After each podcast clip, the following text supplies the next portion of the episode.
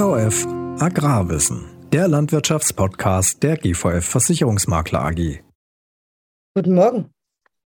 Mein Name ist Romy Hempel und ich begrüße Sie im Namen der GVF Versicherungsmakler AG sehr herzlich zu unserem heutigen Webinar.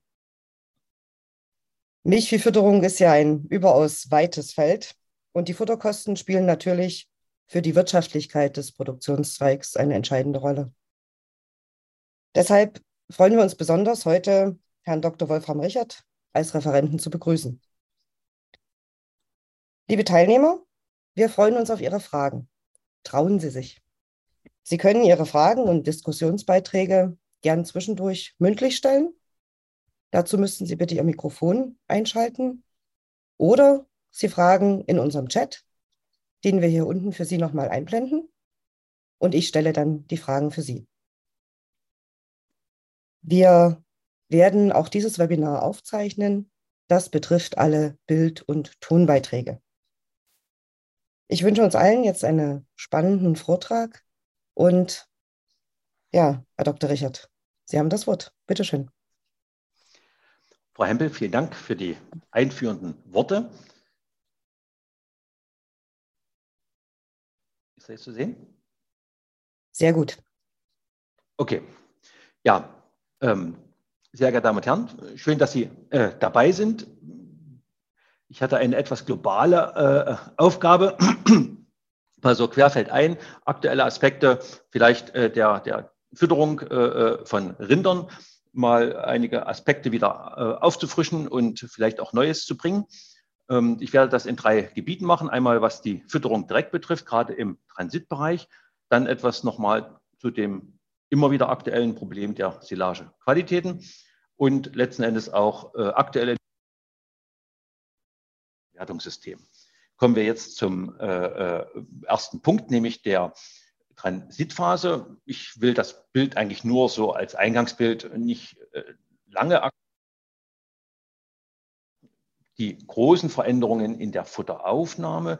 Das heißt, die Futteraufnahme geht zurück äh, hin äh, zum, zum Abkalben und steigt dann relativ langsam an. Das ist Teil tief in der Natur angesetzt, äh, während der Energiebedarf eigentlich schon vor dem Abkalben deutlich ansteigt und dadurch entsteht ja so eine Phase äh, der, der, der negativen Energiebilanz, weil das einfach das Schwierigste ist, äh, äh, ähm, tatsächlich zu, ähm, ja, abzusichern, während alle anderen Nährstoffe eigentlich trotzdem gut abgesichert werden können.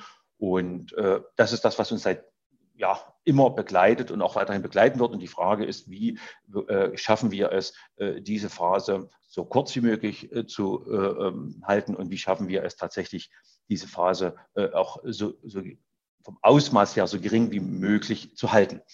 Ähm, welche klassischen äh, Vorgänge haben wir im geburtsnahen Zeitraum? Also was müssen wir uns immer vor Augen führen, wenn wir über Fütterung und Haltung von Tieren in der Transitphase äh, ja, reden. Da haben wir einmal diesen gesteigerten Grundumsatz und Stoffansatz. Das betrifft sowohl den Stoffansatz in der Kuh als natürlich auch beim Kalb. Das heißt, zwei Drittel der Geburtsmasse wird eben äh, kurz vorm Abkalben erst gebildet. Nicht? Also das Wachstum des Fötus nimmt natürlich dramatisch zu. Äh, die Konzeptionsprodukte, das heißt, im gleichen Maße wie der Gewicht des äh, Fötus zunimmt, nimmt natürlich auch die Plazenta-Gewichte zu. Wir äh, müssen natürlich mehr Energie reinstecken in die Immunität, die Ausbildung der Immunität. Wir haben eine äh, deutliche Vergrößerung des Euters. Wir haben natürlich auch eine Veränderung der Pansenflora und auch der Pansenzotten. Wir dürfen ja nicht vergessen, dass wir im Prinzip aus einer Phase kommen mit einem geringen Nährstoffbedarf. Dort passt sich ja das gesamte Gewebe des Pansens an, als auch die Pansenflora. Das muss wieder äh, in die sagen wir, Anforderungen an die Laktation umgestellt werden und natürlich immer die Frage, äh, wie groß wird der Fötus? Und da haben wir ja immer das Problem, äh, äh, dass wir sagen, okay, wenn die Tiere zu viel Energie aufnehmen, wird der Fötus zu groß, dann haben wir Schwergeburten. Wir dürfen aber nicht vergessen, dass die Heritabilität, also der genetische Einfluss eigentlich bei 60, 70, teilweise 80 Prozent liegt. Das heißt, der Einfluss der Fütterung ist da eigentlich relativ gering. Was wir natürlich haben, ist einen großen Einfluss auf die Körperkondition, äh, äh, wenn die Geburtswege verfetten. Das dürfen wir also äh, nicht vergessen. und das eben die Schwierigkeit Rückgang der Futteraufnahme. Das sind nochmal die grundsätzlichen Probleme oder äh, Veränderungen im geburtsnahen Zeitraum. Und äh, ich möchte dann gleich weitergehen mit den Anforderungen, die wir heute haben. Das heißt, äh, wenn wir vor Jahren noch gesagt haben, 10 bis 11 Kilo sollten die in der letzten Woche vor dem Abkalben noch fressen, gehen wir heute davon aus, dass äh, in gut gemanagten Herden mindestens 12 Kilo Trockensubstanzaufnahme, nicht selten 13, 14 Kilo Trockenmasseaufnahme. Und je mehr unsere Kühe in dieser Phase fressen, wir reden ja wirklich in den letzten Wochen vor dem Abkalben, desto gesünder werden die Tiere sein und desto weniger Probleme werden sie machen. Das ist also eine ganz kritische Zahl und jeder von Ihnen kann sich jetzt überlegen, ob er seine Zahl kennt, ob er sie wirklich mal gemessen hat. Nicht? Also wo setze ich im Management an bei den vielen Aufgaben, die ich jeden Tag habe? Äh, äh, wie oft messe ich tatsächlich in dieser Phase kurz vor dem Abkalben, na, drei Wochen vor dem Abkalben, wenn man eine eigene Gruppe hat, äh, wie oft messe ich dort die Futteraufnahme? In einer äh, äh, äh, Präsenzrunde könnte man jetzt sagen, stehen Sie mal alle auf, äh, wer das macht. Ne? Äh, äh, ähm, aber leider wissen wir aus der Erfahrung heraus, dass das viel zu wenig Betriebe machen. Nicht? Und, und hier eben auch der Appell, messen Sie die Futteraufnahme. Das ist wichtiger als die Futteraufnahme der Herde, weil hier entscheidet sich nämlich darüber, ob Ihre Tiere gesund in die Laktation reingehen und eine stabile Laktation durchlaufen werden. Wir wollen mindestens 2200 Gramm Rohfaser haben, was bei der Futteraufnahme in der Regel nicht das Problem darstellt. Wenn wir die Futteraufnahme erreichen, es reichen 14 bis 15 Prozent Rohprotein, also ein moderater Gehalt an Rohprotein, ein moderater Gehalt an Zucker und Stärke. Und jetzt, auch das ist vielleicht etwas neuer. Äh, äh, ähm, wir hatten in den letzten Jahren doch gerade in der Zeit vor dem Abkalben, drei Wochen vor dem Abkalben, in vielen Lehrbüchern steht und Prospekten irgendwo äh, 6,4 bis 6,8. Äh, äh, ähm, es hat sich aber gezeigt, dass wir in gut gemanagten Herden mit einer hohen Futteraufnahme besser kommen, wenn wir eher Energiegehalte von 6,0 bis 6,4 haben. Also das heißt, bei hoher Futteraufnahme reichen moderate Energiegehalte. Da wären sogar Energiegehalte von 6,7, 6,8 oder 6,6 wäre sogar kontraproduktiv, weil sich dadurch tatsächlich, äh, also wir es zu einer Verfettung der Kühe kommen. Und es ist immer besser, über die Futteraufnahme die Energieaufnahme zu regulieren, als über die Energiekonzentration. Also der Schwerpunkt liegt, tun Sie alles dafür, dass Ihre Tiere äh, äh, mindestens 12 Kilo fressen. Und dann würden diese äh, Zielwerte im Prinzip auch äh, das Nonplusultra sein, dann auch mit moderaten äh, Energiegehalten. Und wenn möglich oder notwendig, wenn Sie eben tatsächlich mit Ketose-Problemen zu tun haben in Größenordnung, dann durchaus auch eine Ketose-Prophylaxe. Ja, was ist das grundsätzliche Problem? Das sind immer diese kurzen Zeitraum und kleine Gruppen mit Mischgenauigkeit, Vorlage und dergleichen. Äh, äh da gibt es verschiedene Ansätze, die tatsächlich für jeden Betrieb auch hm, ja, passen oder auch nicht passen. Wir reden hier von der einphasigen versus zweiphasigen äh, Fütterung. Äh, diese Möglichkeiten, ja, äh, äh, die aber jeder für sich genau prüfen muss, was für ihn passt. Ich möchte äh, nochmal auf die Frage der Rationsgestaltung kommen. Ähm, wir haben ja in den letzten Jahrzehnten immer gesagt, alle Futtermittel, die nach dem Abkalben gefüttert wird, äh, äh, werden, müssen auch vor dem Abkalben äh, gefüttert werden, damit sich die Pansenflora darauf anpasst. Auch das ist vielleicht etwas, was heute so nicht mehr haltbar ist. Ähm, ich möchte das mal an einem extremen Versuch zeigen nachher, dass das heute nicht mehr ganz so schlimm ist. Wir haben ja das Problem aufgrund der kurzen Zeiträume und der kurzen Anpassungen und Bedarfs, sag ich mal, ja, Anforderungen immer relativ schnelle Rationswechsel und, äh, ähm, und das ist nicht, eigentlich nicht gut. Nicht? Und deswegen ist eben eine hohe Futteraufnahme, wie ich sie vorhin gezeigt habe, auch das Ziel, weil ich dann mit moderateren Rationswechseln äh, arbeiten kann. Wir haben jetzt hier mal eine sehr schöne Untersuchung. Man hat im Prinzip Heu gefüttert, dann hat man Gerste dazugelegt in der Ration und dann sieht man, wie lange die Pansenflora braucht, äh, ungefähr vier bis fünf Wochen, äh, ehe sie sich im Prinzip angepasst hat und nicht weiter verändert. Und, und, und das ist ja immer die Zeit, wo schon bei uns immer die nächste Ration dann kommt. Nicht? Und deswegen äh, äh, ist es eben sinnvoll, mit Rationstypen zu arbeiten. manchmal eben auch sinnvoll, im Altmerkerbereich zu arbeiten, äh, äh, ähm, statt mit einer einphasigen Laktationsgruppe. Nicht? Die hat natürlich den Charme, dass wir äh, im Prinzip nur einmal mischen, einmal vorlegen, keine Gruppenwechsel haben, aber es bietet sich durchaus an, äh, für größere Herden hier tatsächlich auch äh, wieder eine Altmerkerkrücke einzuführen, um die Ration langsam anzupassen, eine, eine etwas geringere äh, Nährstoffkonzentration und dann mit äh, äh, entsprechend angepassten Rationen im Trockensteherbereich zu arbeiten. Und hier kommt dann immer diese einphasige Fütterung, nicht mit einer moderaten Energiegehalt von 6,0 oder wenn ich eine zweiphasige Fütterung habe, dass man im Prinzip in der ersten Phase eher so mit einer 5,6, äh, 5,8 arbeitet und dann äh, im Prinzip mit einem moderaten Energiegehalt in der zweiten Phase kurz vorm Abkalben eben mit diesen 6,0 bis 6,4, je nach Futteraufnahme. Und dadurch vermeiden wir äh, äh, gravierende Veränderungen in der Pansenflora, die natürlich immer mit einem Absterben von Pansenmikroben einhergehen, beziehungsweise äh, ähm, äh, vermeiden wir letzten Endes diese äh, ähm, ja, Veränderungen auch in der Pansenwand, diese Resorptionsleistung, nicht, die dann nicht so stark runtergefahren wird. Ähm, das ist jetzt das Thema was, wie muss eine Ration sein? Bin ich zwingend daran gebunden, den Tieren in der äh, Trockenstehphase schon die Ration zu geben, äh, die letzten Endes den Laktieren gegeben wird? Man kann das natürlich machen, wenn es aufgrund der Fütterungstechnologie, die Sie haben, sinnvoll ist, weil Sie dann schon eine gemischte Ration haben, kann man natürlich auch mit äh, Altmelkerrationen äh, hantieren, ne, die vom Nährstoffbedarf bis auf Mineralstoffe natürlich durchaus schon den Tieren, äh, sag ich mal, äh, ähm, ja, entgegenkommen vom Energie- und Nährstoff, äh, Rohproteingehalt. Auf der anderen Seite können wir aber auch ganz eigene Rationen machen, auch ganz einfache Rationen, äh, zum Beispiel aus Mais und Rapsschrot ohne Gras, das dann vielleicht in der Laktation gefüttert wird. Und das möchte ich Ihnen ganz kurz an einem Versuch zeigen, der auf Strohbasis lief. Äh, das ist praktisch in der Trockenstehphase ausschließlich Stroh plus Kraftfutter gefüttert äh, äh, und hier im Prinzip die Gras- und Maissilage, die auch nach dem Abkalben weiter gefüttert worden ist.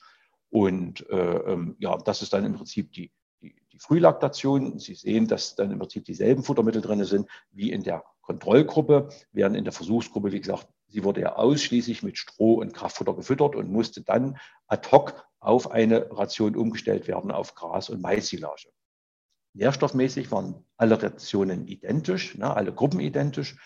Und was man im Prinzip sieht, ist, dass letzten Endes die Kontrollgruppe überhaupt nicht mehr eingebrochen ist. Also das ist der typische Einbruch durch die Abkalbung. Und Sie sehen, dass es überhaupt keinen Unterschied in der Futteraufnahme macht. Das heißt, die Kontrollgruppe, äh, die Strohgruppe, die im Prinzip erst Stroh und dann Grassilage und Maissilage bekommen hat, hat sich genauso schnell adaptiert und hat dieselbe Auf Futteraufnahme wie die Kontrollgruppe, die dieselben Futtermittel vorher bekommen hat. Ja. Es kommt also nicht darauf an, die Futtermittel zu füttern, sondern es kommt darauf an, die Nährstoffe zu füttern, den Energiegehalt, den äh, Rohproteingehalt, den Rohfasergehalt, den Stärkegehalt zu füttern, um letzten Endes die Pansenmikroben daran äh, zu adaptieren und die Pansenschleimhaut zu adaptieren. Das ist der Sinn einer Vorbereiterfütterung. Das heißt, Sie haben jetzt eigentlich mehr Chancen, äh, Ihre Technologie und Ihre Strategie auszurichten, nachdem, äh, wie es in Ihrem Arbeitsprozess besser passt. Ob man sagt, ich nehme eine Ration äh, aus, aus meiner Herde und mische die auf mit anderen Futtermitteln, weil das für mich gerade so gut passt, oder ob Sie sagen, ich mache eine komplett neue Ration, die gesondert ist, zum Beispiel eine wie man das ja bei den Kälber kennt, eine Trocken-TMR, könnte man sich ja auch für, für trockenstehende Kühe vorstellen und äh, äh, könnte dann auf eine normale Ration umgehen mit Silage. Ja, und, und, und, diesen Mut äh, äh würde ich Ihnen eigentlich heute vermitteln, äh, hier äh, flexibel im Prinzip die Strategie zu wählen, die letzten Endes für Sie, für Ihre ganzen Betriebsabläufe am besten ist. Ja. Die Nährstoffe müssen gedeckt werden, nicht die Futtermittel. Ja, und das sind nochmal die Milchinhaltsstoffe und die Milchleistung. Und Sie sehen, ja, äh, äh dass im Prinzip beide mit 37 Kilogramm Milch eingesetzt haben. Fettgehalt, kein Unterschied, Eiweißgehalt, kein Unterschied. Also man hat im Prinzip überhaupt nichts gesehen. Äh, und das ist doch sehr ermutigend äh, bei solchen extremen Rationsunterschieden. Ja, wir haben verschiedene Strategien äh, äh, von, von, von, von zweiphasigen Trockenstehfütterungen, von einphasigen Trockenstehfütterungen. Ähm, die für Sie am besten passt. von der Haltungsgruppe, von der Größe der Haltungsgruppe, von der Fütterungsgruppe äh, äh, müssen Sie letzten Endes äh, äh sich überlegen, äh, was, was möchten Sie gerne. Nicht? Und also das hat nichts Physiologisches zu tun oder sowas. Sie können, das sowohl das eine kann gut funktionieren, als auch das andere kann gut funktionieren. Äh, ähm, das Entscheidende ist tatsächlich, dass Sie es hinbekommen, dass Ihre Tiere gesund in die Trockenstehphase gehen, dass sie viel fressen und gesund aus der Trockenstehphase wieder rausgehen. Und das ist diese schöne Arbeit vom Herrn Engelhardt, äh, der im Prinzip mal ausgewertet hat, wie die, äh, äh, ähm, ja, wie die Futteraufnahme in Zusammenhang mit den Abgängen sind. Nicht? Im Durchschnitt haben seine Kühe 12 Kilo Trockenmasse gefressen, 10 Prozent Abgänge, also relativ wenig Abgänge in dem geburtsnahen Zeitraum in den ersten 100 Tagen mit einer Leistung von 45 Kilo. Und die 20 Prozent besten Fresser haben 16 Kilo Trockenmasse aufgenommen und nicht eine hat den Bestand verlassen. Während bei gleichen Haltungen und gleichen Fütterungsbedingungen im Prinzip die 20 Prozent schlechtesten Fresser, die also erstmal per se gesund waren, aber einfach nur wenig gefressen haben, im Prinzip mit acht Kilo daherkamen. Und ein Viertel dieser Kühe hat auch den Bestand hinterher verlassen. An der Leistung hätte man es jetzt nicht gesehen. Nicht? Also 42 Kilo ist ja eine super Einsatzleistung. Also da würde man das nicht erkennen.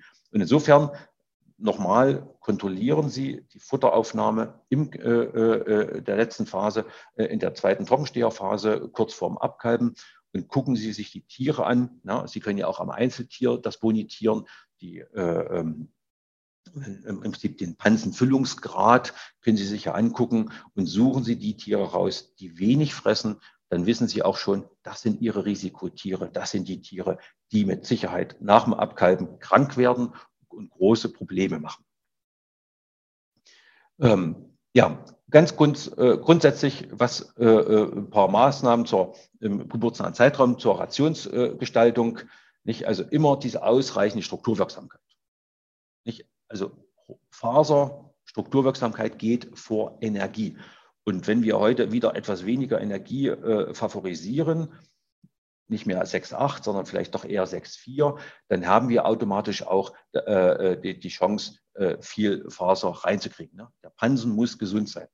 Ja, bedarfsgerechte Versorgung mit Nährstoffen, Mineralstoffen, das ist in der Regel eigentlich weniger das Problem, ne? die Dosierung. Wichtig ist nochmal die ausreichende Dosierung mit Vitamin E. Wir brauchen 1000 Milligramm Vitamin E pro Tier und Tag. Das hängt einfach damit, es ist teuer. Ich, ich weiß, es ist teuer und viele wollen dort gerne sparen. Und Frau Hempel hat ja vorhin auch gesagt, ja, Futterkosten machen viel aus. Ne? Sparen Sie bitte an der Stelle nicht. Äh, äh, nehmen Sie ein Mineralfutter, was das absichert, je nachdem, wie viel Sie davon einsetzen, ne? äh, das absichert, dass die Tiere wirklich 1000 Milligramm Vitamin E kriegen, ne? damit Ihr Tier gesund äh, bleibt, äh, damit Sie ein Kolostrum haben, äh, was äh, dafür sorgt, dass sie gesunde Kälber haben. Na, also das ist gut investiertes Geld. Ganz wichtig, qualitativ hochwertige Silagen.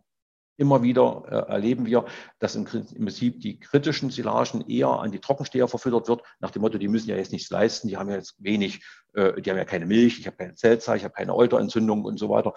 Äh, und genau das ist falsch. Ja? Also das sind Silagen, die dürfen nicht an hochtragende Tiere, an trockenstehende Tiere verfüttert werden. Ja, das ist eigentlich äh, äh, eine Katastrophe, ist ein No-Go.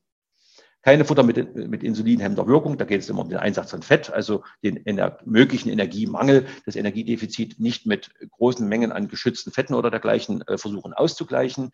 Äh, ähm, wir brauchen hier eher äh, die Kohlenhydrate, also das heißt Zucker und Stärke, dann lieber mit äh, pansenstabiler Stärke arbeiten möglichst keine Panzpuffer, keine kaliumreichen Futtermittel. Das ist immer dann wichtig, wenn wir Mischrationen aus dem laktierenden Bereich verwenden. Ne, wenn Sie sagen, okay, ich habe jetzt hier die Mischration meiner Trocken, meiner Altmelke oder meiner Hochleistungskühe und ich mische noch ein bisschen Stroh rein. Wenn Sie Pansenpuffer einsetzen, dann funktioniert das auch nicht gut im geburtsnahen Zeitraum. Dann muss man über einen neuen Rationstyp nachdenken ja, möglichst nicht zu viel Rohprotein. Ich habe ja schon gesagt, 14 bis maximal 15 Prozent reichen völlig aus.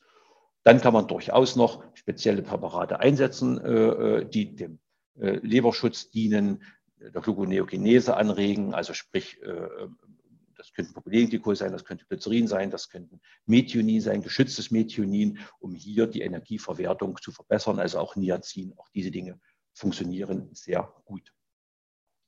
Ja, äh, ähm, ich hatte ja schon gesagt, eine der Möglichkeiten, das Problem der kleinen Gruppen und des schnellen Rationswechsels da mal zu umgehen, ist im Prinzip die einphasige Trockenstehauffütterung eine sehr gute Möglichkeit.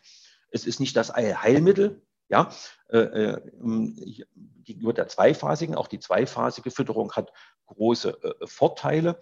Es geht hier bei der einphasigen tatsächlich darum, diese Mischgenauigkeit zu verbessern, dieses Problem der kleinen Gruppen zu überbrücken. Und insofern ist das also nicht die Sache, dass ich sage, es muss jeder Betrieb machen, das ist heute en vogue sozusagen, sondern dass man sich als Betrieb überlegt, wäre das etwas für mich aus technologischer Sicht, aus arbeitswirtschaftlicher Sicht, aus Haltungssicht. Ja? Und das sind natürlich in der Regel Rationen, die sollten von vornherein kaliumarm sein. Das heißt, hier müsste man bevorzugt Maissilage, Wechselstroh, Konzentrate einsetzen, weil wir hier nicht die Möglichkeit haben, mit DCAB-Regulatoren zu arbeiten, also mit sauren Salzen. Und das ist jetzt der Charme der zweiphasigen Fütterung.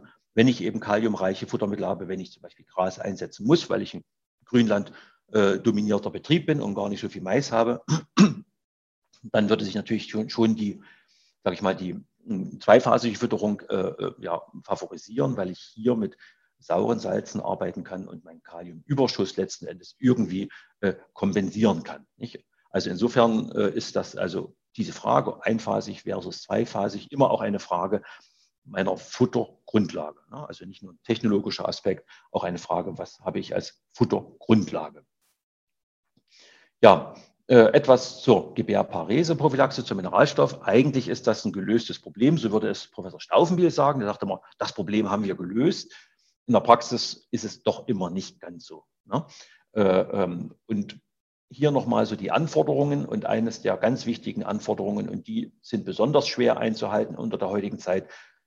Phosphor ist ein unabhängiges Risikofaktor, unabhängig vom Kalium, unabhängig vom Calciumgehalt.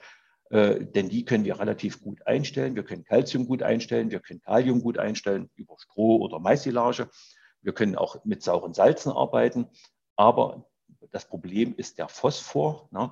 Und äh, gerade unser Problem, kein Soja mehr einsetzen, viel Rapsextraktionsschrot einsetzen, dann haben wir eigentlich in der Regel immer einen Phosphorüberschuss. Und das ist nicht einfach. Also hier durchaus äh, äh auch mal äh, mit der Futtermittelindustrie. Die hat nämlich durchaus die Möglichkeit, äh, äh, Mischfutter herzustellen mit geringen Phosphorgehalten ne? Ähm, und, und, und durchaus mal überlegen, ob man in der Phase nicht statt auf den hofüblichen, weil man das eben da hat, Getreide und, und Rapsextraktionsschrot zurückzugreifen, sondern ein Mischfutter einzusetzen, mit, was dazu führt, dass wir wenig Phosphor haben. Nicht? Und da fehlt auch so ein bisschen in den Betrieben die Flexibilität. Das muss man ganz klar sagen. Ja? Äh, ist aber ganz wichtig, ja, wir haben häufig 45, 50 Gramm, 60 Gramm Phosphor in der Ration, obwohl wir phosphorfreie Mineralfutter haben. Das hängt aber mit dem sehr hohen Einsatz an Rapsextraktionsschrot zusammen und weil unsere Silagen in der Regel auch gut mit Phosphor versorgt sind. Ja, das dürfen wir auch nicht vergessen. Hier etwas nochmal zur Vitaminierung. Wir haben, ich habe ja gesagt, achten Sie darauf, auch wenn es teuer ist, 1000 Milligramm Vitamin E pro Tier am Tag im geburtsnahen Zeitraum. Und bei 125 Gramm Mineralfuttereinsatz, wenn Sie also in der Größenordnung das einsetzen, wären das durchaus 8000 Milligramm Vitamin E im Mineralfutter für Ihre trockenstehenden Kühen. Gucken Sie mal nach, was auf Ihrem Zettel steht. Ja, über die Cholesterolmilchphase würde ich gerne mal drüber hinweggehen. Ich würde jetzt schnell noch was zur Silagequalität sagen. Äh, wir haben ja im Prinzip zwei äh, Fragestellungen. Einmal, wie ist der Konserviererfolg, das heißt der Silage äh, unter Luftabschluss, also wenn sie liegt und, und, und da soll sie möglichst stabil sein. Das versuchen wir zu beurteilen über Buttersäure, Essigsäure und pH-Wert. Und wenn wir wenig, äh, keine Buttersäure haben, wenig Essigsäure haben und einen tiefen pH-Wert, dann wissen wir, dass wir wenig Verluste haben während der Silierung dass wir wenig äh, Clostridien äh, haben äh, in der Silage und dass das eigentlich eine Silage ist, die äh, problemlos verfüttert werden kann. Auf der anderen Seite haben wir aber auch das Problem, was ist denn nun äh, äh mit unseren sehr guten Silagen, die dann unter Lufteinfluss müssen die ja auch stabil sein. Nicht? Und ich sage mal, das ist der Fluch der guten Taten. Ne? Wir stellen gute Silagen her und stellen dann fest, wenn ich sie aufmache, werden die auf einmal warm, werden auf einmal die vermehren sich die Hefen wieder und auch die Schimmelpilze. Nicht? Und das ist gerade die guten Silagen oder die, die schon mit viel Hefen äh, und Schimmelpilzen reingekommen sind, die schlecht verdichtet worden sind oder wo wir einfach auch zu spät das Silo geschlossen haben, also der Gasaustausch in der ersten Phase der Silierung äh, zu groß war. Aber es sind vor allen Dingen unsere energiereichen Silagen. Ja, eine Frage? Ja, eine Frage. Und zwar mhm. ähm, eine Frage, gibt es eine Möglichkeit, ähm, mit etwas anderem anstatt der sauren Salze zu arbeiten? Wir waren ja gerade noch in dem. Ja, ja, ja, ja, okay, gut. Ja, ja, ja. äh, äh, ähm, Ganz kurz ähm, zurück. Ja, ja. Also äh, als, als DCAB-Regulatoren, ne? Genau. Also um im Prinzip die DCAB runterzudrücken. Genau. Ja? Äh, ähm, also in, in, in, in der Regel äh, äh, sind es die sauren Salze. Man äh, gibt gute Konzepte bezüglich der, äh, ähm, ähm, ich sage mal, der, der Verpackung ne, im, im Kiloprodukt, wo sie besser aufgenommen werden. Äh, äh, oder es gibt auch verkapselte Produkte, die besser aufgenommen werden. Ähm, gebe zu, ich habe damit noch keine Erfahrung, aber äh, es, es gibt ja auch mit Salzsäure behandeltes äh, äh, Soja, also dieses Säuchlor. Äh, äh, aber das Problem ist, dass das im Prinzip seit Flock und dem Verbot äh, oder nahezu, ich will nicht sagen Verbot, aber aus der Mode gekommene Verfütterung von Soja-Extraktionsschrot ist das eigentlich nicht mehr im Umlauf. Ne? Also, aber das wäre eine Möglichkeit, eigentlich eine super Möglichkeit, letzten Endes äh, äh, ähm, auch die DCAP runterzudrücken. Ja, ansonsten, ja, ich brauche ja irgendwie Schwefel oder Chlor. Am besten natürlich irgendwie mit Chlor auf Chlorbasis ist, ist das Beste. Und hier äh, bieten sich eigentlich von Mineralfuttern her saure Salz mit verkapselten an oder eben im, im Kiloprodukt, wo es auch so ein bisschen äh, vom Geschmack her, äh, sag ich mal, deutlich besser ist, nicht, also nicht so problematisch. Wir haben ja auch heute nicht mehr die Forderung minus 50 äh, äh, Milliäquivalent, sondern wir sind eher bei, bei, bei Null äh, äh, von der Ansäuerung her und dann trifft das Problem mit der Futteraufnahme auch nicht mehr ganz so sehr zu. Mhm. Herr Bröse? Ja, und zwar, ich bin nicht Herr Bröse, ähm, ich bin in der Vertretung quasi. Ähm, ja, ich, ich hatte, äh, wir hatten jetzt akute Probleme, also wirklich schwerwiegende Festliege, Festliegerprobleme, ähm, gegen die ich teilweise bis in die Nacht gekämpft habe. Mhm. Ähm, und ich hatte mit unserem Futterberater gesprochen. Mein Tierarzt äh, legte mir auch diese saure Salze-Variante nahe. Leider mhm. konnte ich das nicht verwirklichen, weil wir eben ein Biobetrieb sind. Die sind nicht zugelassen für uns. Ja, ja, und ja das ist ein Riesenproblem und ich äh, hatte tatsächlich ähm, verschiedene Varianten äh, gehofft zu finden, wie ich dem gegenwirken kann, äh, dass die Tiere gar nicht erst zum Festliegen kommen. Ähm, aber mir konnte bis jetzt noch keiner wirklich helfen bei dem wie, wie Thema. Wie sieht die Ration aus? Machen, machen wir mal ganz kurz. Wenn nicht, müssen wir noch mal einen zweiten Termin ansetzen und den Rest des Vortrages machen. Genau, genau, das können wir, das können wir auch sehr gerne machen. Ich bin da für jede ja. Akquise auf jeden Fall sehr dankbar. Ähm, Sagen Sie mal ganz kurz die Ration. also die Ration, die Ration besteht im Prinzip aus äh, ähm, Maissilage, Grassilage, ähm, Kraftfutter und ähm, also Kraftfutter, ähm, Erbsen, Getreidegemenge, Erbsentritikale Gemenge und äh, Körnermais und äh, besteht dann aus einem speziellen äh, Detamin VK. Das ist von Schaumann, ein Mineralfutter direkt für Anfütterung, äh, also für die, Vor für die hm. äh, ja, ja. Hm. Vorbereitungsgruppe halt. Und äh, daraus besteht im Prinzip die Anfütterungsration bei uns. Hm. Und, und, und, und, vom Fütterungsberater her, äh, was würde er als Problem sehen? Äh, äh er sieht die Trockenstehphase als Problem. Also er sieht die Zeit, die Fütterung. Wir haben zwei verschiedene Rationen. Einmal für die Anfütterer, die deutlich hochwertiger ist, und die mhm. äh, Trockensteheration. Die Trockensteheration besteht aus einem sehr, sehr späten Schnitt aus dem November äh, von unseren Grünflächen mit einer Grassilage, die nicht sehr hochwertig ist, die recht viel ähm, Rohasche auch hat. Ähm, Also die ist, ja, die ist wirklich nicht besonders gut, mhm. äh, gut dem Futtermangel geschuldet, die wir aber 50-50 mischen mit unserer hochwertigen Grassilage aus dem ersten Schnitt des letzten Jahres. Ähm, die, das ist, besteht aus ähm, einem Teil Roggen, also unter der Grassilage ist noch ein Teil Roggen siliert, Ganzpflanzensilage mhm. und dann eben die erste Schnitt Grassilage.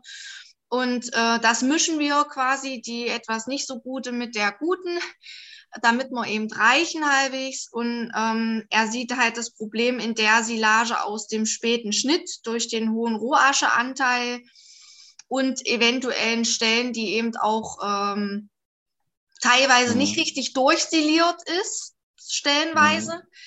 Und mhm. äh, das hat uns sehr viele Probleme beschert. Gott sei Dank habe ich bis jetzt nur eine Kuh daran verloren, aber es war wirklich so, dass von 15 Abkalbungen auch 14 festgelegen haben. Oh. Mhm. Ja, ja, ja. Und da bin ich halt echt rotiert bis die Nacht. Mhm. Ja, also ich habe da manchmal ja, zweimal ja. täglich einer Kuh eine Infusion gemacht, damit ich sie irgendwie durchkriege. Toi, toi, toi, sie sind alle gut auf dem Damm, sie sind alle gut leistungstechnisch auch eingestiegen, laufen, steigern auch ihre Leistung aktuell sehr konstant. Mhm. Aber das war schon, äh, ich war ein bisschen hilflos und hatte mir ein bisschen mehr von meinem Fütter Fütterungsberater erhofft, als dass er einfach nur das etwas schlechtere Silo hat er einfach nur rausgerechnet aus der Ration. Mhm. Klar. Also, ja also ich sag, sag, mal, das ist, ist jetzt offenkundig ein bisschen kom komplexer. Ne? Ja, da können wir äh, ich denke, dass das, das, nochmal. Ja, ja. Ne? Also, weil, weil hier wäre jetzt wirklich die Frage von Seiten des Tierarztes, also ich sage mal, für, für dieses Festliegen, ne? da kommen ja jetzt im Prinzip, sage ich mal, so zwei, drei Dinge äh, in Frage. Das eine ist jetzt tatsächlich, man muss sich nochmal die Ration bezüglich der Mineralstoffbalance angucken. Ne? Natrium, Magnesium, äh, Phosphor, äh, und so weiter. Mhm. Und dann müsste man, wenn, wenn man dort eine Inbalance sehen würde, ne, die sich einfach ergibt, die ich jetzt erstmal so gar nicht sehe, aber ist es jetzt der Phosphor, ist es jetzt das Kalium, äh, äh ist es jetzt das Calcium und so weiter, wie sieht die DCAB aus? Das müsste man jetzt wirklich nochmal genau prüfen. Mhm. Äh, das zweite ist natürlich, äh, sehen wir einen Hinweis auf einen, auf einen, auf einen Leberschaden. Ne? Das heißt, da müsste der äh, Tierarzt ja mal vielleicht bei den trockenstehenden Tieren mal, die, die, die sag ich mal, zwei Wochen, drei Wochen vorm Abkalben sind, mal, mal, mal, mal Blut nehmen und gucken, habe ich tatsächlich von der schlechten Silage irgendwie ein Problem mit der Leber. Wenn die mhm. Leber natürlich nicht gut funktioniert, wenn die belastet ist, dann habe ich natürlich äh, äh, auch durchaus Regulationsstörungen nachher, äh, die, die dann zum Festigen führen. Und das Dritte ist natürlich die Frage, fressen die genug, nehmen die genug Energie auf oder nehmen die ab? Ja, also wenn die jetzt schon im Energiemangel kann auch ein, ein, ein, ein, ein, ein Grund sein ein, äh, und ein Risikofaktor für, für Gebärparesen. Ne? Das mhm. haben wir nicht so auf dem Schirm. Normalerweise soll das ja auch nicht sein, dass die Kühe abnehmen. Aber wenn die Kühe jetzt relativ sag ich mal, verfettet in die Trockenstehphase gehen und in der Trockenstehphase abnehmen würden, äh, dann könnte das auch ein Hintergrund sein. Aber das kann ich jetzt hier so am, mhm. im Rahmen dieses Forums nicht, da müssten wir uns nochmal gesondert unterhalten. Ja? Aber ja. das wären die drei Ansätze, die ich äh, Ihnen empfehlen würde als Lösung. Vielen Dank. Vielleicht können wir uns da später ja. nochmal zusammenschließen. Ja, Dankeschön. Gerne. Okay, also wie gesagt, gerne Fragen, reinfragen. Ne? Äh, äh, äh, wenn Sie auch andere Probleme haben, ich will ja nicht meinen Vortrag hier halten, sondern ich will, dass Sie hinterher rausgehen und sagen, okay, wir haben hier was äh, äh gelernt ne? und, und, und unsere Fragen wurden beantwortet. Ähm, ja, wo waren wir? Silagequalität. Genau. Nicht? Und, und das ist eines der großen Probleme, die wir haben. Ja, wenn wir gute Ernten haben, wenn wir gute Silagen haben, zuckerreiche Grassilagen oder eine gute Mais-Silage, ja, dass wir tatsächlich immer wieder das Problem der Nacherwärmung haben, äh, äh, ähm, die sich im Prinzip aus verschiedenen Gründen heraus resultieren. Warum wollen wir das eigentlich nicht? Also mal abgesehen von dem Nährstoffverlust, äh, ist es vor allen Dingen so, dass wir sehen können, dass durch eine mikrobiologische Belastung, durch die Hefe- und Schimmelpilze, die Futteraufnahme zurückgeht. Äh, da gibt es einen sehr schönen Versuch, der ist schon ein bisschen älter, mit, mit, mit, mit Heu, Gras und, und Mais-Silage-Mischung, was man äh, gefüttert hat, eine gute Qualität. Dann hat man sie drei Tage liegen lassen und verschimmeln lassen, hat dasselbe Futter nochmal verfüttert. Und man sieht im Prinzip äh, äh erstmal hier diese Hefen, ne, die irgendwo so eine Million, zehn Millionen Hefen und ein Rückgang so von 10 bis, 3, äh, bis 13 Prozent Rückgang Futteraufnahme. Ne.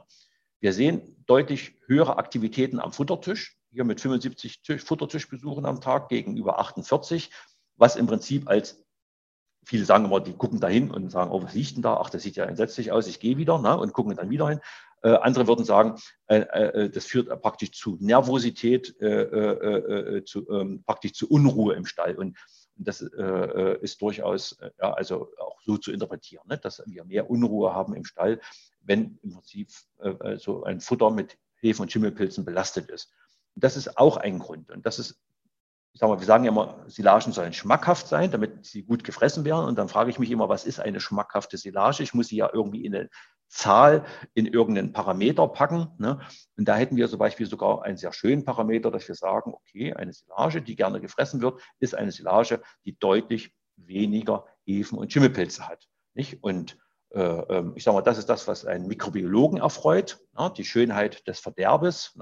Ne? Äh, äh, aber das ist natürlich das, was im Prinzip auch immer zum Schaden des Landwirtes ist, wenn wir sowas auf unseren Platten sehen. Und das ist auch gar nicht so selten. Das heißt, das Ziel, wir haben ja ganz viele Keimarten, die wir bestimmen können, wo es vier Referenzwerte gibt, aber die Hefen, ne, die wir nicht sehen, die unbekannte Gefahr, da ist, es ist möglich. Es ist möglich, Silagen zu machen mit deutlich unter 100.000 kBE Hefen. 50, 60 Prozent aller Silagen schaffen das auch. Im Umkehrschluss heißt aber auch, dass 30, 40 Prozent der Silagen tatsächlich einen viel, viel zu hohen Besatz an Hefen und Schimmelpilze haben. Nicht? Wo die Leute das noch, die Landwirte das nicht im Griff haben. In der Regel durch die Auswahl des falschen Siliermittels oder äh, es gibt auch andere Gründe, die, auf die ich gleich zurückkomme. Ne?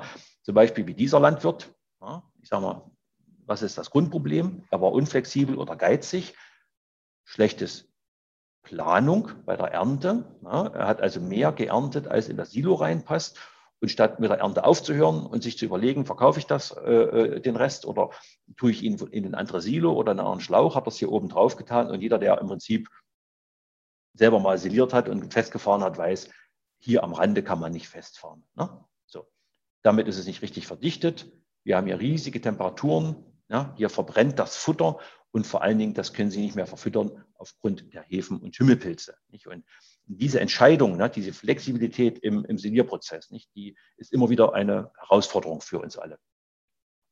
Und die Maßnahmen, ne, die sind natürlich äh, äh relativ äh, klar, auch wenn sie nicht immer einfach umzusetzen sind. Nicht? Also wir möchten möglichst geringe Verschmutzung, kein altes Pflanzenmaterial, nicht? Und das immer das Problem Maisilage, nicht? Ich habe einen Hagelschaden ne? und dann lasse ich das noch mehrere Wochen stehen und ich so überlege, was ich damit mache. Ne? Äh, jeder abgestorbener Pflanzenteil äh, äh, wird sofort mit Hefe und Schimmelpilzen besetzt und die wachsen da drauf. Ne? Das heißt, wenn ich solche Bestände habe, muss ich relativ schnell eine Entscheidung treffen. Auch diese früh, frühere Ernte äh, äh, gerade wenn Frost war oder sowas, relativ zügig ernten, damit keine Hefen sich und keine Schimmelpilze auf den Pflanzen vermehren. Schnelles und hohes Verdichten. Ja. Hier haben wir immer das Problem, ja, wer bestimmt die Geschwindigkeit bei der Ernte, der Festfahrer oder der Häckslerfahrer. Und bei den meisten Betrieben ist es immer noch der Häckslerfahrer und nicht der Festfahrer. Und natürlich eine optimale Trockensubstanz in Abhängigkeit von der Häcksellänge oder andersrum die Häckslängenabhängigkeit vom Trockensubstanzgehalt. Äh, äh, es gelingt mir ja nicht, ich will das vielleicht schaffen, 30 bis 35 Prozent Trockensubstanz, aber dann äh, ist es, weil es am Waldesrand Gelegenheit doch nicht abgetrocknet und weil es vielleicht sehr viel Pflanzenmaterial war, auf dem Schwad ist es nicht abgetrocknet oder das Gegenteil, es war zu wenig Pflanzenmaterial, die Sonne kam raus, der Wind kam raus und es ist eben über 40 Prozent gekommen. Und dann sind wir heute zu unflexibel, weil wir immer mit derselben Häckslänge arbeiten egal wie der Schwad, den wir gerade vor uns haben, beschaffen ist. Und wir haben heute die technologischen Lösungen, die sind heute da und sie werden nicht genutzt. Wir haben heute auf den Häckslern die, äh, ähm, ja, die NIRS-Messung, Trockensubstanz und wir haben heute die technologische Voraussetzung, die vollautomatisch anpassen zu lassen. Dass wir eben wirklich sagen, bei Grassilagen, wenn es zu trocken ist, häckselt der eben zwei Zentimeter und wenn es eben zu nass ist, dann häckselt er eben sieben Zentimeter lang, um auf diese Art und Weise eine optimale Häckslänge und Verdichtung hinzubekommen. Ja. Und das wird zu wenig genutzt. Und wenn wir dann eben solche trockenen Schichten haben, die einfach immer wieder mal auftreten, dann haben wir dort drin immer geringere Verdichtungsgrade, mehr Luft, mehr Schimmel. Nicht? Und haben immer wieder durchziehen sich äh, äh solche Problemschichten. Und wer kann dann im laufenden Fütterungsprozess diese Schicht raussortieren? Nicht? Das ist dann in der Regel eine Illusion. Und natürlich, wenn ich weiß, dass ich eine sehr gute äh, Ernte habe, hohe Zuckergehalte erwarte, einen hohen Energiegehalt erwarte und vielleicht auch relativ trocken das oder normal einfahren kann, dann brauche ich ein Sediermittel der Klasse 2. Ja, da darf man nicht sparen. Ja, man muss wirklich ein ordentliches Sediermittel einsetzen, was gegen Nacherwärmung hilft. Ja, so könnte eine äh, äh Variation aussehen, dass wir sagen, wenn wir über 40, 45 Prozent Trockensubstanz kommen, auch Gras auf 20, 25 Zentimeter, äh, Millimeter äh, äh, kurz häckseln. Und wenn es eben nass ist, eher länger, 40, 50 äh, Millimeter, gerne auch noch länger, damit es sich im Prinzip auch gegen, ein bisschen gegen das Abrutschen, ne? da geht es immer um den Abrutschen des Silostocks. Auch bei Mais, ja, wenn Sie trockene Maischargen haben, dann muss im Prinzip die Häckslänge kurz sein. Ja, wenn Sie dort lang häckseln, das kriegen Sie nicht mehr verdichtet. Ja, und dann müssen Sie ein Jahr lang diesen Maishaufen füttern äh, äh, und im Sommer ist das immer dann eine Katastrophe. Ja, das sind die Anforderungen. Ne? Und hier geht es um das Festfahren. Wir müssen dem Festfahrer die Zeit geben, mindestens fünf Überfahrten. Und leider wird eben immer, noch immer falsch, sage ich mal, ähm, geplant. Es wird immer vom Häckslerfahrer ausgeplant, die Kette, die Erntekette, die sich dann hinten anschließt. Aber wenn auf meinem Silo eben nur ein äh, Trecker draufpasst zum Festfahren na, äh, äh, und wir sind in der Nähe des Silos, na, dann ist es nicht selten, dass dann zu viel Masse angefahren wird und nicht mehr festgefahren werden kann. Eigentlich muss der Festfahrer die Geschwindigkeit der gesamten Erntekette bestimmen.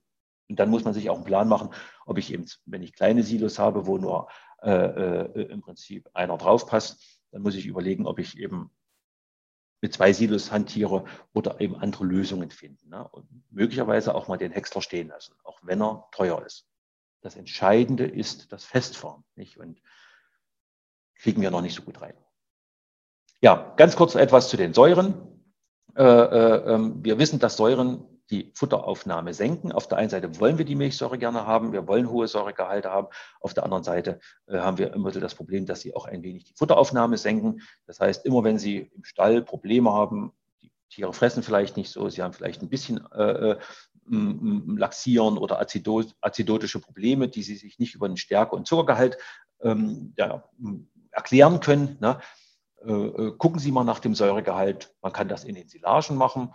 Äh, äh, Gärsäureprofil machen. Unter 8% Milchsäure ist das Ziel. Äh, man kann das Ganze aber auch in der TMR untersuchen lassen. unter 4% Milchsäure in der TMR ist das, sag ich mal, das Ziel im Hochleistungsbereich, wenn ich immer viel Futteraufnahme habe. Bei Trockenstehern ist es nicht ganz so schlimm, da ich ja eh keine so hohe Futteraufnahme habe. Aber bei Hochleistungstieren, die 24, 25 Kilo Trockenmasse im Schnitt aufnehmen sollen, müssen wir auch ein bisschen gucken nach der Säure. Und wenn die zu hoch ist, dann muss der Fütterungsberater die Ration entsprechend anpassen, vielleicht doch etwas weniger Stärke und Zucker, vielleicht etwas mit Lebendhefen machen. Also da gibt es auch gute Ansätze, die man machen kann. Ja, hier geht es also bitte um das Problembewusstsein, äh, äh, dass wir die Milchsäure, die wir gerne wollen, mitunter in sehr guten Silagen zu hoch sein kann. Ja, also keine Angst vor der Milchsäure, nur als Hinweis, wenn Sie Probleme haben, die Sie sich nicht so anhand der Rohfaser, anhand der Struktur, anhand der Zucker- und Stärkegehalte, äh, sag ich mal, sag ich mal, erklären können, nicht mal nach den Säuren, vor allem nach der Milchsäure gucken. Und dass das durchaus ein Problem ist, sehen wir mal bei, gerade bei den Grassilagen. Da sehen wir nämlich, dass gut 20 Prozent und Tendenz leicht steigen über die letzten Jahre, teilweise auch Jahre mit 30 Prozent der Silagen mit über 8 Prozent Milchsäure, also eher problematische Silagen. Nicht? Äh, bei der Mais ist das nicht ganz so viel, das sind das in der Regel so um die 10 Prozent. Ne? Äh, also da ist es nicht ganz so schlimm, aber Gras, klar, weil Gras eben auch viel Zucker hat. So Hochzuckergräser, bessere Grünlandbewirtschaft, dunkelzeitiges äh, Ernten, kurze Feldliegezeiten, die führen natürlich dazu, dass wir mehr Zucker haben, also unsere gute fachliche Praxis. Ne? Und damit natürlich erhöht sie ein wenig das Risiko. Ich möchte jetzt nicht, dass Sie das, die gute fachliche Praxis weglassen. Also Sie sollen natürlich die gute fachliche Praxis weiterhin machen, aber äh, dass Sie ein bisschen im Hinterkopf haben, dass das durchaus mal sein kann, dass wir zu viel Milchsäure in der Silage haben und dass wir dann fütterungstechnisch dagegen arbeiten müssen. Also da gibt es ja einige Maßnahmen, die da funktionieren. Gut, darüber würde ich mal hinweggehen. Ich möchte etwas zur Eiweißqualität sagen. Wir haben in dem Augenblick, wo wir das ernten, das Gut schneiden, ne, das Gras schneiden, äh, haben wir ein Problem. Das heißt, die Photosynthese hört auf, die aufbauenden Prozesse hören auf, aber die Enzyme, die für den Abbau von Dingen in der Pflanze verantwortlich sind, die arbeiten erstmal weiter. Und dadurch kommt es erstmal ganz natürlicherweise zu einem Abbau des Reineiweißes. Das ist einfach so. So. Und dadurch reduziert sich der Futterwert, nämlich das Durchflussprotein und damit das nutzbare Protein. Das äh, verringert sich dadurch. Und dem können wir entgegenwirken. Ja, also das haben wir schon, sag ich mal, äh, mit der Landesanstalt, konnten wir das schon zeigen. Im Jahre 2000 äh, gab es so einen kleinen Silierversuch. Und da sehen wir im Prinzip, wie sich das UDP vom Grünfutter von 30 Prozent eher auf 15 Prozent äh, reduziert. Was man machen kann, ist zum Beispiel durch den Einsatz von Siliermitteln weil ja die Proteasen auch weiterwirken durch die äh, Intersilierung. Aber wenn wir relativ schnell den pH-Wert absenken und tief absenken, dann wissen wir, dass die Proteasen nicht mehr arbeiten und dass wir dadurch eine leichte Erhöhung. Das heißt, der Einsatz eines Siliermittels hat nicht nur etwas damit zu tun, dass wir gut konservierte Silagen kriegen, Silagen mit einem hohen äh, Futterwert, die auch gesund sind für die Kühe, sondern wir bekommen auch Silagen mit einem etwas stabileren Eiweiß, mit mehr UDP. Das wiederum spart teure Zukaufsfuttermittel. Interessant ist die Feldliegezeit. Ja, ich kann mich ja noch daran erinnern, Professor Hoffmann, Folie aufgelegt, maximal vier Tage Feldliegezeit. Ja, ist heute gar nicht mehr, geht gar nicht. Na, heute würde man im Prinzip äh, äh sagen, zwölf Stunden Feldliegezeit, maximal 24 Stunden Feldliegezeit. Nicht? Und das ist das, was man hier auch sehr gut sehen kann. Nicht die Futtermittel, äh, die Silagen, die Proben, die also ganz schnell angewelkt werden, haben einen höheren UDP-Gehalt als die Silagen, die langsam angewelkt worden sind. Und dann hat man natürlich noch einen Effekt der Trockensubstanz. Also wenn ich äh, Silagen auf, äh, äh Sie sehen ja hier auf 70 Prozent Trockensubstanz anwelke, als wenn ich Heulage mache oder Trockengrün mache, habe ich automatisch einen höheren UDP-Gehalt. Also die zwei Dinge, Erhöhung der Trockensubstanz und äh, Beschleunigung des ähm, Antrocknens, des Anwelkens, das erhöht letzten Endes die Proteinqualität in meiner Silage. Äh, vor dem Letzteren warne ich ein bisschen, äh, nicht zu hoch die Trockensubstanzgehalte, weil wir dann wieder schlechter verdichten können. Äh, aber das Erstere, ein schnelles Anwelken, Mehraufbereiter und all diese Dinge einsetzen, ja, äh, äh, das ist natürlich eine gute Maßnahme, um äh, auch neben dem Zucker, neben dem Energiegehalt, auch den UDP-Gehalt zu erhöhen. Und das sind dann so die wesentlichen Dinge, kurze Anwegzeit, schnelle pH-Wertabsenkung, dadurch Einsatz ähm, von äh, Hilfsmitteln letzten Endes. Die erhöhen den UDP-Gehalt, hohe Trockensubstanzgehalte. Da würde ich dann eher, wer das gerne möchte, eher zu Trockengrün äh, oder Heu, wenn es Warmluft belüftet ist, also nicht zu lange auf dem Feld gelegen hat, sondern im Prinzip kurzes Anwelken auf dem Feld und dann mit Belüftung. Äh, äh, das sind fantastische Qualitäten, die wir dort erreichen können. Ne? Also in den Regionen, wo das auch übers Milchgeld bezahlt wird, ist, wo die Heu herstellen können, also fantastische Proteinqualitäten, fantastische Futteraufnahmen. Die fressen von dem Heu 18, 20 Kilo Trockenmasseaufnahme. Da muss man eher aufpassen, dass man das Heu begrenzt. Ja, ganz kurz noch etwas zu den aktuellen Trends. Ich hatte ja gesagt, was, was, was gibt es Neues oder was wird es neu geben? Äh, wir werden in der Energiebewertung einiges ändern äh, oder die Gesellschaft für Ernährungsphysiologie. Und zwar hat man festgestellt, äh, dass sich, sag ich mal, im Laufe der Jahrzehnte durch die Züchtung auch im Prinzip der Bedarf für die Leistung und der Bedarf für die, für die Erhaltung etwas geändert hat. Äh, äh, ähm, und man hat sich überlegt, wie, wie kann man das jetzt ändern, wie kann man diese neuen Informationen reinarbeiten und hat festgestellt, äh, wenn ich jetzt diese Anpassung aufgrund des NEL-Systems machen würde, würde sich der Energiegehalt in den Futtermitteln ändern. Das wollte man uns allen nicht zumuten, dass eine Maissilage, die vielleicht jetzt früher eine 6,8 hätte, jetzt auf einmal eine 6,4 hat. Ne? Das ist natürlich eine sehr, sehr große Umstellung. Außerdem müssten alle Tabellenwerke umgeändert werden. Und da hat man sich überlegt und hat gesagt, naja, äh, vielleicht wäre es doch besser, äh, wenn wir auf die umsetzbare Energie zurückgehen von, als Bewertungssystem. Äh, ähm, dann würden nämlich die Energiegehalte bleiben. Eine Maissilage, die früher 6,8 hätte jetzt auch immer noch 6,8 äh, ähm, außerdem mm, könnten wir also Tabellenwerke behalten, die Leute würden es besser akzeptieren und außerdem haben wir ja eh das Problem, dass wir kein NEL-System für die Jungrinderaufzucht haben, für die Mast haben, für die Ziegen und Schafe und dergleichen. Und so würde man im Prinzip das jetzt wieder alles auf eine Ebene stellen. Das heißt, äh, zukünftig wird wohl eher mit ME gerechnet werden als mit NEL. Ich kann dem Ansatz eigentlich gar keine so schlechte Sache. Was grundlegend geändert wird, ist das Proteinbewertungssystem. Wir werden jetzt also ähnlich wie die Amerikaner, wie die Holländer und auch wie die Franzosen mit dem Dünndarm verdaulichen Protein äh, äh, äh, arbeiten. Nicht? Also das äh, wird kommen. Und ähm, da war gerade eine Frage. Ähm, und zwar, äh, hier geht es darum, wie das jetzige System beim LKV Brandenburg ist. Das wird ja aber wahrscheinlich noch das NEL-System sein, oder? Wolfram, wir verstehen dich gerade nicht. Irgendwas ist mit deinem Ton. Nee. Wir hören dich nicht.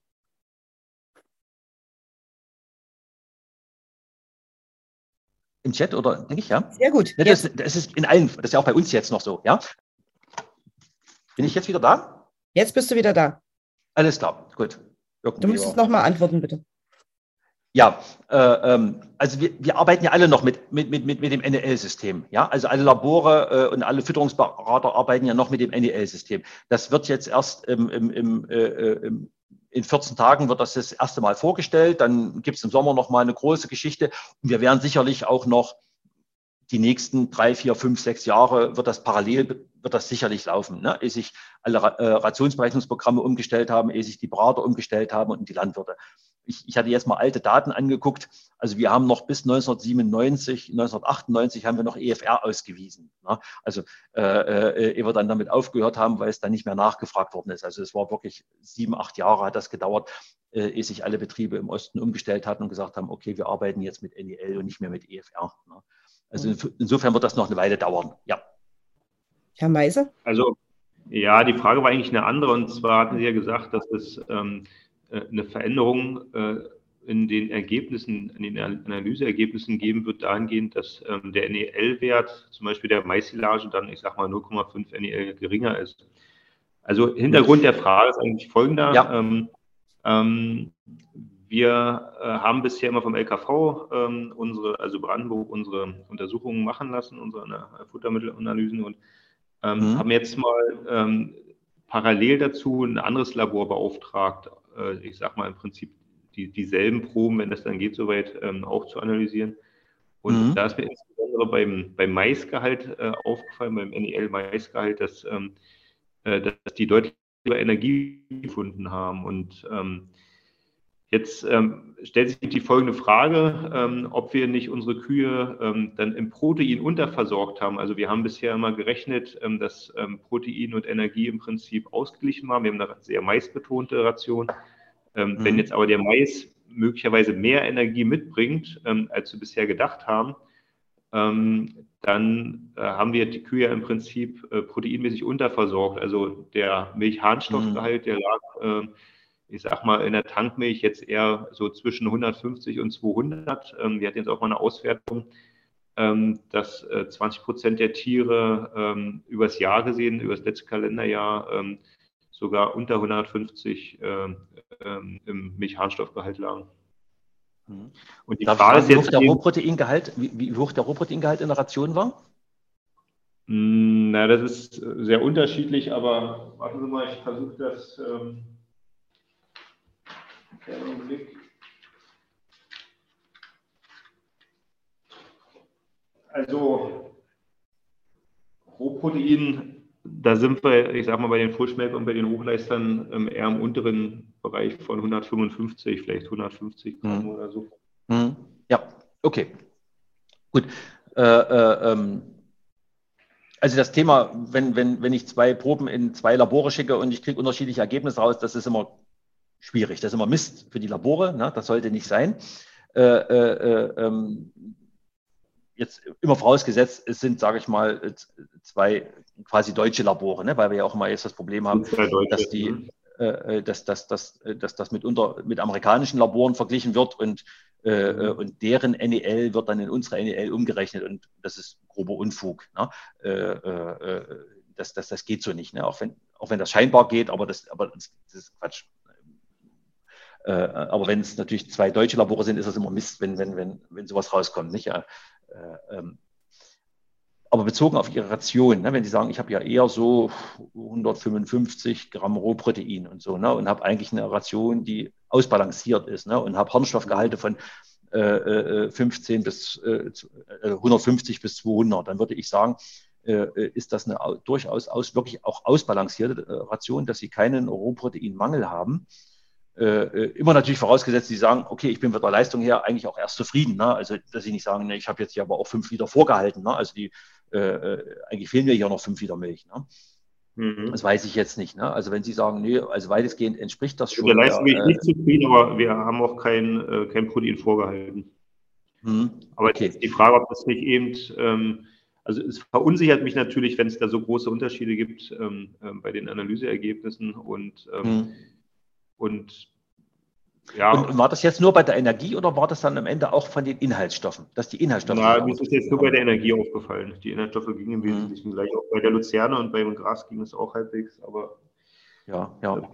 Gut, da muss man dann nochmal gucken, welche Energieschätzgleichungen verwendet worden sind. Ne? Das ist mhm. immer, äh, äh, es ist leider so, dass immer noch äh, verschiedene Energieschätzgleichungen im Umlauf sind und mhm. und da muss man nochmal hingucken, ist, ist, ist, ist, ist das die, sage ich mal, aktuelle aus, aus 2018, 2019, ne?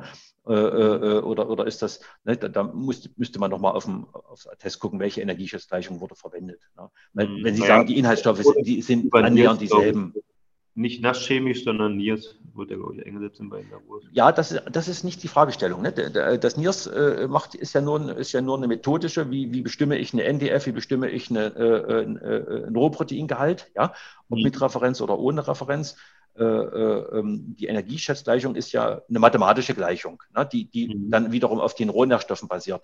Und wenn Sie sagen, die Rohnährstoffe sind weitestgehend identisch, ne? dann sollte eigentlich auch die Energie weitestgehend identisch sein. Ja? Mhm, okay. Es sei denn, Sie haben unterschiedliche äh, äh, Schätzungsformen benutzt. Ja, aber, aber wenn unterschiedliche Schätzungsgleichungen angesetzt worden sind, äh, äh, manche Labore sind da ein bisschen altmodischer, ne? die, die reagieren da nicht so schnell auf die neuen Energieschätzgleichungen. Äh, dann kann es natürlich stimmt. durchaus. Schon wieder weg?